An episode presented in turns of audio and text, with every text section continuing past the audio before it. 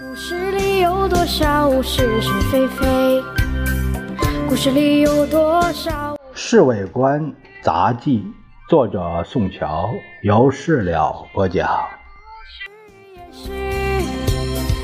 故事里的事，说不是就不是。说起来啊，这些国大代表真是假戏真做。他们对于定都问题居然吵得非常热闹。有两三百个北方的代表把于大胡子和张继这两个元老抬出来，主张定都北平。他们引经据典，说只有定都北平才能确保东北，而且又批评中央政府过于重视京沪杭这三角地带，偏枯了北方。反对最厉的当然是。江浙财团的代表人，他们认为中国的经济中枢是上海，国都不应该离上海太远，所以南京是最理想的地方。他们说的妙，美国的国都在华盛顿，离纽约不太远，上海是中国的纽约，所以应该把南京称为中国的华盛顿。我们既然要模仿美国的民主政治，在这方面。也应该以他们为模范。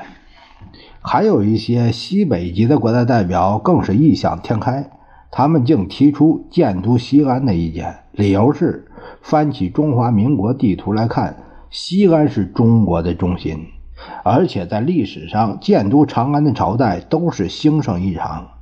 这些人真是莫名其妙啊！我私下对老杨说：“管这些鸡零狗碎的问题，还有什么好争的？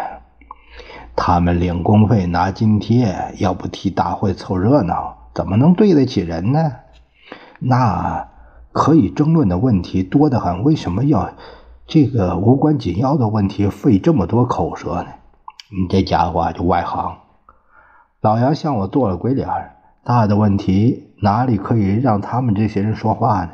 谁敢不要脑袋呀？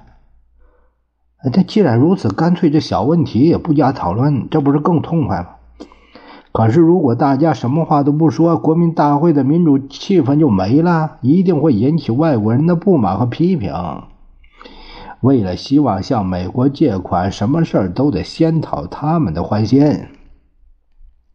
小陈，俗话不是说过吗？有钱能使鬼推磨。人家美国有的是钱，我们当然就得将就他们些，是不是？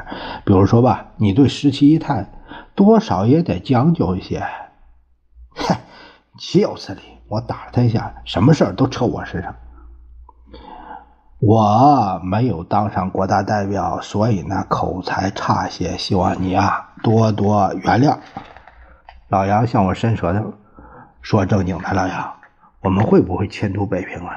放心好了，一切听先生的。嗯，你是不是怕离上海太远呢？故事里的事，说是就是，不是也是。故事里的事，说不是就不是。是。